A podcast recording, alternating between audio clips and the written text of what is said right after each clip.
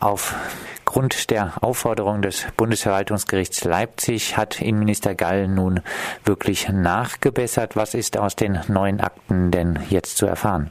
Ja, also wir waren äh, ziemlich schockiert und das ist äh, eigentlich noch skandalöser, als es eh schon war, äh, nachdem wir uns äh, dieser intensiven Lektüre dessen gewidmet hatten, was uns da zugesandt wurde, beziehungsweise unserem Anwalt zugesandt wurde. Also Sie haben jetzt tatsächlich auf äh, den Beschluss des Bundesverwaltungsgerichts Leipzig reagiert und äh, nach fast einem Jahr nun die nachgebesserte Sperrerklärung nachgelegt oder vorgelegt. Und wir haben jetzt zwei Teile der insgesamt dreiteiligen Akte zugesandt bekommen. Wir sprechen ja immer von drei Teilen. Das ist zum einen die Einsatzanordnung der Polizeidirektion Heidelberg. Das ist zum anderen die Korrespondenz zwischen Landeskriminalamt und Polizeidirektion Heidelberg nach der Enttarnung. Und das sind die Einsatzberichte Bromas. Zugesandt bekommen haben wir immer noch in verstümmelter und geschwärzter Form, aber weniger geschwärzter Form nun die Einsatzanordnungsakte der Polizeidirektion Heidelberg die äh, in Kopie vorliegende Einsatzanordnungsakte beim LKA in Stuttgart und die Korrespondenz zwischen LKA und äh, Polizeidirektion Heidelberg. Was wir immer noch nicht haben, sind die Einsatzberichte Bromas. Aber in den nun vorgelegten Akten wird äh, ganz deutlich ersichtlich, dass es die ganze Zeit ausschließlich um die insgesamt vier Ziel- und Kontaktpersonen geht und umsonst niemandem. Und darin versuchen sie eben die äh, Gewaltbereitschaft dieser Personen äh, herauszustellen und äh, zu begründen, warum von diesen Personen in naher Zukunft Gefahr ausgehen könnte. Du hast angesprochen, zugänglich ist nun die Korrespondenz zwischen LKA und Polizeidirektion Heidelberg nach der Enttarnung von Simon Brommer. Wie hat man denn dort reagiert auf die unvorhergesehene Enttarnung?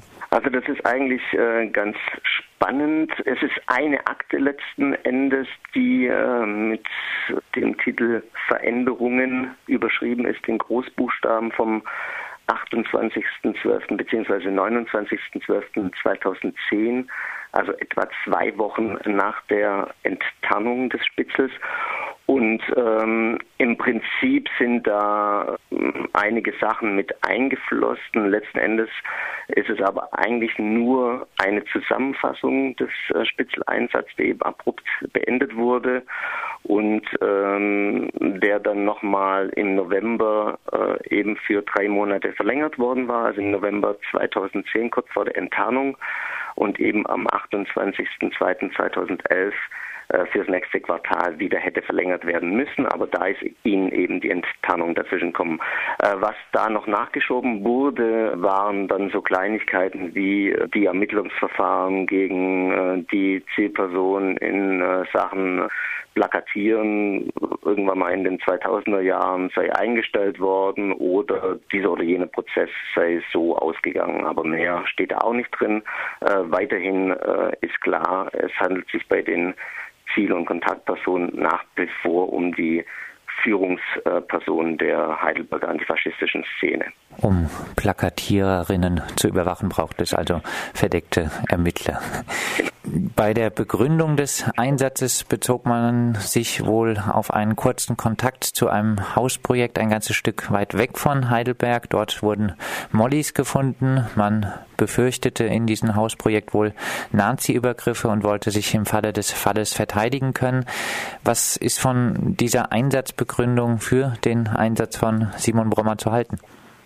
Also das ist wirklich so dünn, das ist auch äh, so dünn äh, für eine Begründung eines solch weitreichenden Eingriffs in die Persönlichkeitsrechte von Hunderten von Menschen, die da betroffen wurden.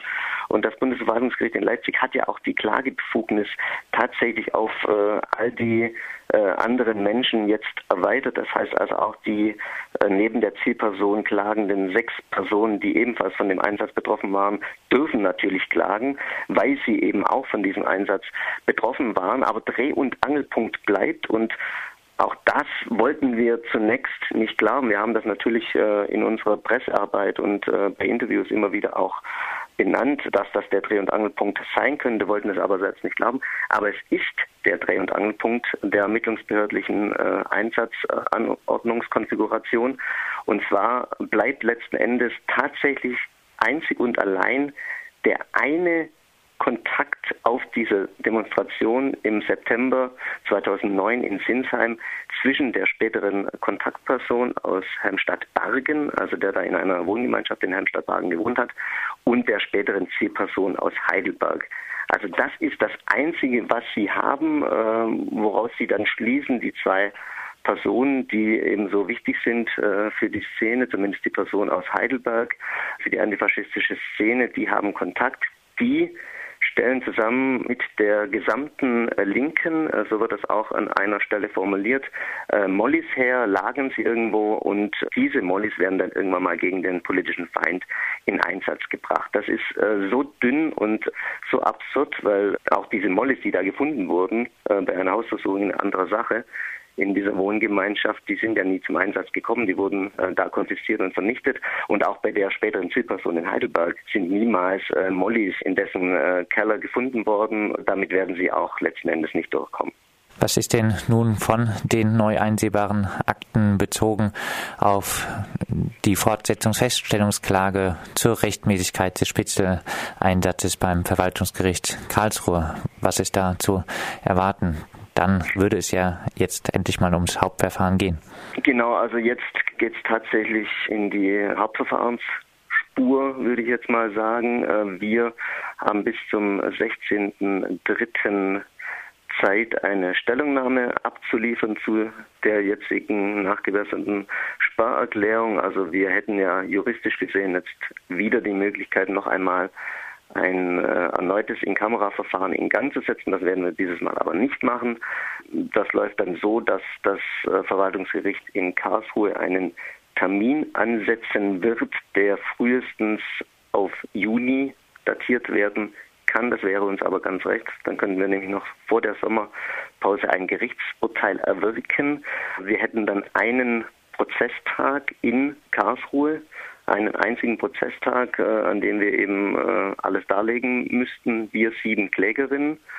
Und dann müsste das ähm, Gericht eben schauen, ob sie mit dem Datensatz, den es zur Verfügung hat, die haben ja auch nicht mehr als wir, ob sie da ein Urteil äh, eben sprechen könnten. Und ich denke mal, mit dem, was die da vorgelegt äh, bekommen, äh, wird ihnen nichts anderes übrig bleiben, als zu sagen, also äh, dieser Einsatz fußt auf so dünnem, konkreten Material. Also das reicht nicht für eine Rechtmäßigkeit.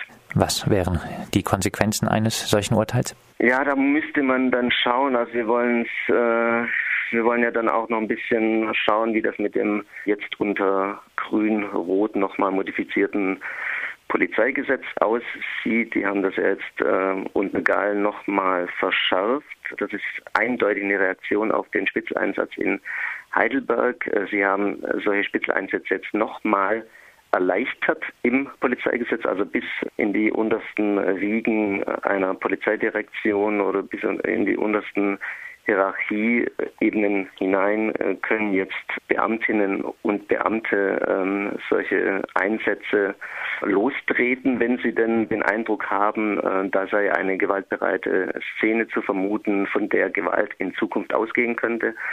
Also wir befinden uns tatsächlich schon in einer äh, präkognitiven Zeit, wo solche proaktiven Einsätze möglich sind, weil irgendwelche Polizeibeamtinnen vermuten, ähm, in Zukunft könnte da etwas passieren und wir wissen auch, welche Personen eventuell irgendwann einmal äh, militant agieren könnten. Also diesen Wahnsinn muss man sich tatsächlich mal reinziehen. Also wir wollen natürlich auch schauen, wie das mit diesem Polizeigesetz aussieht, mit den Paragraphen 20 und 22 auf denen auch der Einsatz in Heidelberg basiert und äh, können uns durchaus eine Verfassungsbeschwerde vorstellen. Und dann gibt es ja auch noch diesen Sparerklärungsparagraph 99 in der Verwaltungsgerichtsordnung. Auch der müsste mal angegangen werden, weil es kann nicht sein, dass äh, ein Innenministerium verhindert, dass Menschen, die von einer polizeilichen Maßnahme betroffen sind, nicht einmal sich dagegen wehren können im rechtsstaatlichen Gefüge. Das sagt Dandel vom AK Spitzelklage. Mit ihm sprachen wir über die jetzt nicht mehr ganz so verstümmelten Akten im Fall Simon Brommer.